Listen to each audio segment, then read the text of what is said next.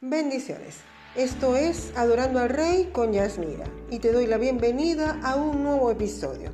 Estoy muy gozosa y le doy gracias al Padre de poder llegar a ti en este día, poder acompañarte en estos minutos y compartir esta cápsula de la palabra. En este episodio que he titulado Basando en el amor nuestra vida. Sabemos que el mayor de los mandamientos está allí englobado, encerrado. Allí vamos a encontrar que el amor es lo principal y lo que ha movido la mano de nuestro Señor. Vamos a la palabra donde dice Mateo 22 del 39 al 40. Y el segundo es semejante a este. Amarás a tu prójimo como a ti mismo. De estos dos mandamientos dependen toda la ley y los profetas.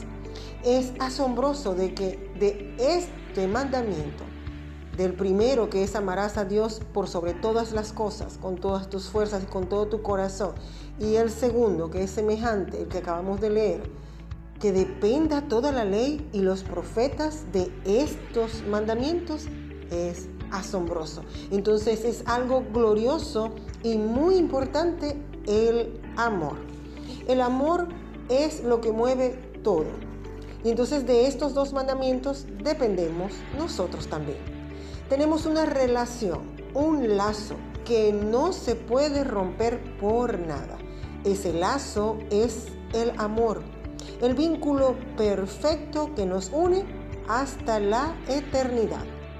Hoy en día vivimos una vida tan falsa, llena de frivolidades y cosas pasajeras, aún en la iglesia de hoy. Hablan del amor, pero con los hechos muestran otra cosa, ya que se tiran, se lastiman, se dañan unos a otros, mas esto no debe suceder entre nosotros. Veo con tristeza y mucho dolor cómo ministros hablan mal de otros ministros, de pastores, y pare de contar. Cuando pienso en esto, Recuerdo que cuando era niña y llegaba el tiempo de las ferias acá en la zona donde vivo, en Cabimas, Estado Zulia, Venezuela, mi papá nos llevaba y siempre me gustaba comer algodón de azúcar. Y tú me dirás, pero ¿y qué tiene que ver esto con el relato del amor? Ya te cuento. Yo le insistí a mi papá que me la comprara. Pero esta emoción no duraba mucho, casi nada. No sé si has comido algodón de azúcar, ya que cuando lo metía a mi boca se deshacía, se desvanecía, ya no existía. Y lo único que me dejaba era un pegoste en mis manos. Si nos ponemos a ver, son pocos los granos de azúcar lo que tiene este algodón. Esto es puro aire. Es lo único que tiene y parece grande, bello y maravilloso. Y saben algo, a veces nuestro trato, nuestra vida es así como ese algodón de azúcar, que se ve muy hermoso, grande y esponjoso, pero cuando nos acercamos se vuelve nada. Hemos visto como cuando ven a alguien, se saludan de beso y abrazo y al dar la vuelta, a dar la espalda, hablan mal de esa persona. Estas personas son como ese algodón de azúcar. Nosotros, mis amados hermanos en Cristo, no podemos ser así. Nuestro amor debe ser genuino. Jesús está buscando corazones sinceros, sobre todo para el ministerio, para su llamado, para la iglesia. Y si tú eres parte del pueblo de Dios, si tú tienes a Cristo en tu corazón, ya tú eres de la familia, ya tú eres de la familia iglesia de Cristo. El amor es la más excelente de las virtudes. Fíjate lo que dice Primera de Corintios 13, 13. Y ahora permanece en la fe, la esperanza, el amor estos tres, pero el mayor de ellos es el amor. Entonces, si así nosotros crecemos todos en el amor que tenemos en Cristo Jesús, imagínate cómo va a vencer el enemigo en contra del pueblo de Dios, en contra de su iglesia. No va a poder porque estamos blindados con el amor de Cristo. Te voy a leer a continuación un recorte anónimo tomado de un libro de Catherine Kulma que leí hace algún tiempo y dice así. Cuando usted llegue a conocer a un individuo, conozca sus gozos y sus preocupaciones. Cuando llegue usted a entender las cargas que él lleva, cuando haya entendido la lucha que él libra y las dificultades que tiene en su camino, entonces descubrirá que él es diferente de lo que usted pensaba que él fuera ayer. Usted descubre que las faltas de él son triviales. No hay mucho que inculparle. Al individuo del cual usted se burló cuando solo conocía su nombre, usted está pronto para ver la falta en el estilo del prójimo distante. Y usted puede señalar todos los errores de él y aún burlarse de él por algún tiempo. Y los prejuicios suyos se abultan y crecen sus odios más violentos. Y mientras habla acerca de los fracasos de aquel hombre, usted no sabe lo que está haciendo. Pero cuando usted se acerca un poco a él y se toca en sus manos y sus hombros, usted descubrirá que los rasgos que odiaba realmente no son tan grandes. Cuando usted llegue a conocer a un individuo, conozca todas sus disposiciones de ánimo y sus caprichos, comience a descubrir la textura del lado espléndido de él, comience a entenderlo y deje de burlarse y despreciarlo, porque con el entendimiento desaparecen todos los prejuicios. Conviene a hallar sus virtudes y deje de hablar de sus faltas, pues raras veces odia usted a un individuo cuando lo conoce bien. Cuando usted llegue a conocer a un individuo y entienda su manera de ser, entonces las faltas de él realmente no importarán, porque usted habrá hallado mucho que puede alabar. ¡Wow! Tremendo. Este escrito es anónimo.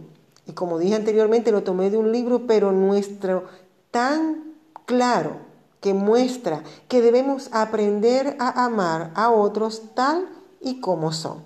Recordar que ellos también son un modelo sin terminar, un modelo que aún no se ha culminado, porque todo aquel que está todavía aquí en la tierra, aquí viviendo y todavía va a los pies de Cristo, aún le falta mucho por ser reafirmado, por ser regenerado, por ser transformado en Cristo Jesús. El cristianismo es una doble revelación, una revelación de Dios y del hombre cuando el cristianismo no nos muestra al hombre tal como Dios lo ve, ya no es cristianismo. Y esto lo logramos cuando andamos por amor, sin importar las faltas o fallas del ser humano. Claro está, no es que yo voy a apoyar aquellas faltas, aquellos pecados, pero sí voy a poder lidiar con ellas y poderles enseñar el mejor camino que es Cristo Jesús. Saber que así como yo estoy siendo transformada, tú también eres transformado en Cristo Jesús, porque el que me llamó a mí me capacita, pero también el que te llamó a ti también te capacita. Entonces tenemos que aprender a manejarnos con el amor de Cristo. Aprender a vernos como Él nos ve. Yo tengo que aprender a verte a ti como Él te ve a ti, no como yo te veo, lleno de debilidades, llenos de defectos, o ver y contar tus faltas, tus pecados. Dice la palabra del Señor que el amor cubre multitud de pecados. El Señor es el que se encarga de arreglarlo. El Señor es el que se encarga de arreglar las cuentas, no tú ni yo sin importar las circunstancias que estemos pasando. Esté como esté nuestro ánimo, debemos tener presente que el amor es la base de nuestro ser, es la base de nuestra conducta, de nuestro trabajo en donde quiera que estemos. Sea que estemos trabajando para la obra de Dios, pero sea que estemos trabajando en el medio secular. En donde sea que estemos, debemos basar nuestro ser y nuestra relación en el amor de Cristo. Trabajamos, nos esforzamos por cumplir con los trabajos de la iglesia, el ministerio, en nuestros asuntos personales. Lo hacemos con excelencia porque es para Él. Pero si olvidamos lo más importante, que es el amor, nada hacemos. Entonces debemos tener presente que sin amor no podemos lograr nada. Veamos qué dice Apocalipsis 2 del 1 al 7. Escribe el ángel de la iglesia en Éfeso, el que tiene las siete estrellas en su mano derecha, aquel que anda entre los siete candelabros de oro, dice esto, yo conozco tus obras, tu fatiga y tu perseverancia, y que no puedes soportar a los malos y has sometido a prueba a los que se dicen ser apóstoles y no lo son, y los has hallado mentirosos. Tienes perseverancia y has sufrido por mi nombre y no has desmayado. Pero tengo esto contra ti, que has dejado tu primer amor. Recuerda por tanto de dónde has caído y arrepiéntete y haz las obras que hiciste al principio si no vendré a ti y quitaré tu candelabro de su lugar, si no te arrepientes. Sin embargo, tienes esto, que aborreces las obras de los nicolaitas, las cuales yo también aborrezco. El que tiene oído, oiga lo que el Espíritu dice a las iglesias. Al vencedor le daré a comer del árbol de la vida que está en el paraíso de Dios.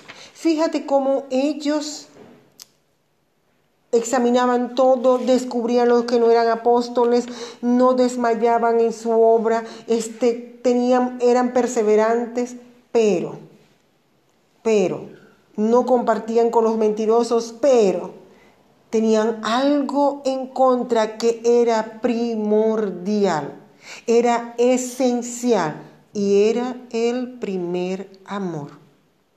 Ellos estaban en una iglesia correcta, estaban haciendo todo bien, pero lo principal, lo esencial, no lo tenían. Y dice, arrepiéntete porque se te quitará el candelabro de tu lugar.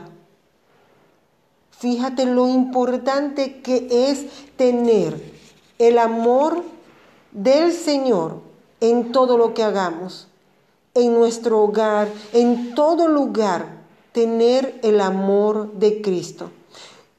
A veces me ha pasado, y seguro que a ti también, no soy la única, en donde tienes la razón de discutir y tienes toda la razón, pero si no lo haces desde el territorio del amor, vas a ser un tirano.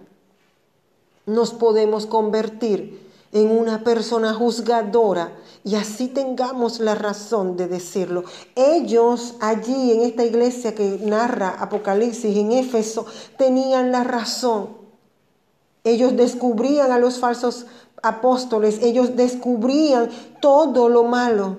Tenían la razón. El Señor no les discutió que no tuvieran la razón, la tenían, pero no lo hacían desde el territorio del amor habían dejado el primer amor y por eso el candelabro iba a ser quitado de su lugar. Puedes tener la razón en un argumento, en algo, en una discusión, pero si no te estás dejando llevar por el amor, estás mal. Entonces tenemos que cubrirnos con el amor y hacerlo desde el territorio del amor. El Señor le habla a esta iglesia de Éfeso, pero podría estar hablando a tu iglesia local, podría estar hablando a cualquier iglesia en donde tú te puedas estar congregando. En Éfeso se esforzaban en acciones, en obras, su duro trabajo, en todo. La falta de amor en las acciones pone en evidencia la intención del corazón. Hay tres virtudes en el cristiano que son la fe, la esperanza y el amor. Pero la más excelente de las tres es el amor. Lo dice Primera de Corintios 13:13. Y ahora permanecen la fe, la esperanza y el amor. Estos tres pero el mayor de ellos es el amor. El amor es el camino más excelente, es el vínculo perfecto que nos une como familia de Dios. Tú, en donde quiera que estés, eres mi hermano en Cristo, eres parte de la familia de Dios. A veces pienso y no sé si será que no se tiene el concepto como se debe del amor en Cristo. Al amar al prójimo como a ti mismo es un patrón a seguir que yo sé que a veces es difícil y solo lo logramos con el amor de Cristo en nuestro corazón. Como hermanos, somos un órgano principal en el cuerpo de Cristo y el amor que tengamos en, nuestro, en nuestra iglesia, en nuestro ministerio, en nuestro hogar como iglesia de Cristo, como familia de Cristo es fundamental para que podamos agradar a Dios. Y a los que nos oyen, que ellos perciban las grandezas de su amor. Somos esos transmisores, esos parlantes que cantan, que hablan a los cuatro vientos de su gran amor, de ese amor eterno. Cuando estamos llenos y nos dejamos guiar por su Santo Espíritu, su amor nos conmueve y podemos ver las necesidades del hermano. Podemos interceder por él y hacer que cadenas caigan, que salga el dolor, que salga la amargura del corazón. Nosotros somos los que inyectamos a otros creyentes que vienen el fertilizante que, que va a hacer que la semilla sea bien plantada, porque ya tú tienes a Cristo en tu corazón y lo que tú hablas va a hacer que otros corazones se preparen para que Cristo nazca en sus corazones. Somos eh, en sus corazones los que alejamos todo mal, así como David lo hacía. Tenía tanto amor que con todo y que Saúl lo quería matar, nunca le hizo daño a él ya que en su corazón estaba el amor de Dios. Nuestro trabajo es mostrar el amor que Cristo tuvo por cada uno en la cruz del Calvario. Y aunque sé que a veces es difícil, porque nos encontramos con personas de difícil trato, pero nosotros que somos de la luz y que tenemos amor de Cristo, no es Cualquier amor es amor eterno en nuestro corazón. Debemos hacer que esas murallas o esos dardos o todo aquello que es contrario al amor de Cristo caiga a tierra y hacer que ese corazón de piedra se vuelva de carne para Cristo Jesús. Nosotros somos los que vamos a hacer que otros vayan a la cruz. Cuando hay amor, todo se puede. No hay nada imposible para Él, porque Él es amor. Nosotros le conocemos y su amor está en cada uno de nosotros. Primera de Juan 4:16 dice, y nosotros hemos llegado a conocer y hemos creído el amor que Dios tiene para nosotros. Dios es amor y el que permanece en amor permanece en Dios y Dios permanece en él. Entonces, lo único que tenemos es que dejarnos guiar por el amor de Dios. La palabra de Dios dice en su mandamiento que amar a Dios por sobre todas las cosas, sea tu prójimo como a ti mismo. Como a ti mismo. Nosotros, en, en, la ley de la palabra de Dios, se cumple todo, toda su palabra en Él se cumple todo lo que a, Él le ha placido, todo eternamente y para siempre, en su amor. En la ley de su amor se cumple. La falta de perdón es falta de amor de Dios en nuestro corazón. Efesios 4:32 dice, sean más bien amables unos con otros, misericordiosos, perdonándose unos a otros, así como también Dios los perdonó en Cristo. Nosotros perdonamos porque Él nos perdonó. Y es algo glorioso saber que hemos sido perdonados, porque nos da la capacidad de perdonar a aquel que nos haya hecho cualquier cosa, aquel que nos haya ofendido, que nos haya faltado. El amor no viene solo. En nosotros debemos empeñarnos en él y seguirlo, practicarlo para que la vieja manera de pensar ya no esté con nosotros. Primera de Corintios 14:1 dice, "Procuren alcanzar el amor, pero también deseen ardientemente los dones espirituales, sobre todo que profeticen." Dice Pablo allí, procuren alcanzar el amor. O sea, yo me lo tengo que proponer. No es algo como lo tenemos normalmente en el mundo que dicen que el amor es un sentimiento. El amor no es un sentimiento, el amor es un mandamiento. Así como lo leímos en Mateo. Es un mandamiento. En Mateo 22 del 39 al 40. El amor es un mandamiento. Entonces, no es que yo sienta amar a alguien, es que Él me ha mandado a mí a amar así como Él me amó. Yo sé por experiencia propia que a veces resulta difícil amar a otro. Si esta persona no es de tu agrado, aún así el amor que tú tienes debe vencer. ¿Sabes por qué? Porque es el amor de nuestro Señor. En la palabra hay muchos ejemplos de cuando me tratan mal, yo debo pagar con bien y con amor. Allí en muchos episodios de la palabra lo dice. Y vemos cómo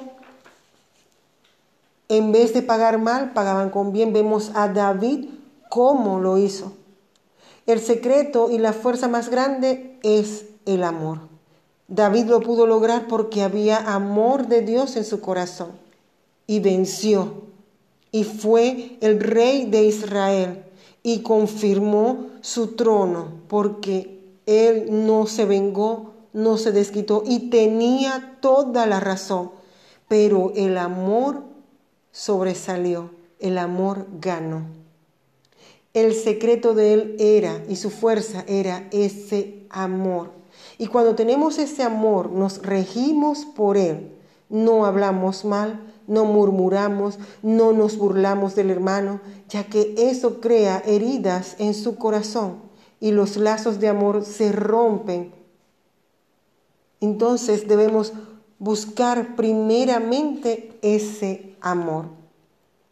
Dice la palabra en Efesios 4 del 29 al capítulo 5 al verso 4 no salga de la boca de ustedes ninguna palabra mala, sino solo la que sea buena para edificación, según la necesidad del momento, para que imparta gracia a los que escuchan y no entristezcan al Espíritu Santo de Dios por el cual fueron sellados para el día de la redención. Sea quitada de ustedes toda amargura, enojo, ira, gritos, insultos Fíjate que dice, sea quitado. Tú te lo tienes que quitar, yo me lo tengo que quitar. Eso no se quita solo. Te lo tienes que quitar. Toda amargura, enojo, ira, gritos, insultos, así como toda malicia. Y continúa diciendo, sean más bien amables unos con otros, misericordiosos, perdón. Perdónense unos a otros, así como también Dios los perdonó en Cristo. Sean imitadores de Dios como hijos amados y anden en amor, así como también Cristo les amó y se dio a sí mismo por nosotros, ofrenda y sacrificio a Dios como fragante aroma. Pero la inmoralidad y toda impureza o avaricia ni siquiera se mencionen entre ustedes, como corresponde a los santos. Tampoco haya obscenidades, ni necedades, ni groserías que no son apropiadas, sino más bien acciones de gracias. Vemos cómo el consejo que nos da aquí Pablo es que nosotros mismos tenemos que hacer eso. Él no lo va a hacer por ti, Jesucristo no lo va a hacer por ti. Tiene que ser una disposición, un deseo. Yo voy a amar porque el amor es el cumplimiento de la ley. Y si andamos en amor, lo glorificamos a Él. glorificamos el nombre de nuestro Señor Jesucristo. Glorificamos al Rey de Reyes. Entonces cuando yo empiezo a moverme y a basar mi vida, mi trabajo, mi andar en el amor de Cristo, mi vida por completo y todo mi alrededor va a cambiar. Porque todo mi entorno va a reaccionar a ese amor tan grande que estoy entregando en Cristo Jesús. Así que no tengas miedo de adorar a Dios demasiado. El peligro está en adorarlo muy poco. Finalmente, recuerda que hoy tienes un día lleno de vida donde puedes decidir dar la gloria y la honra al único y sabio Dios. Si esta palabra ha edificado tu vida, por favor compártela con otros y sé ese faro que ilumina para que lleguen a los pies de nuestro Señor Jesucristo.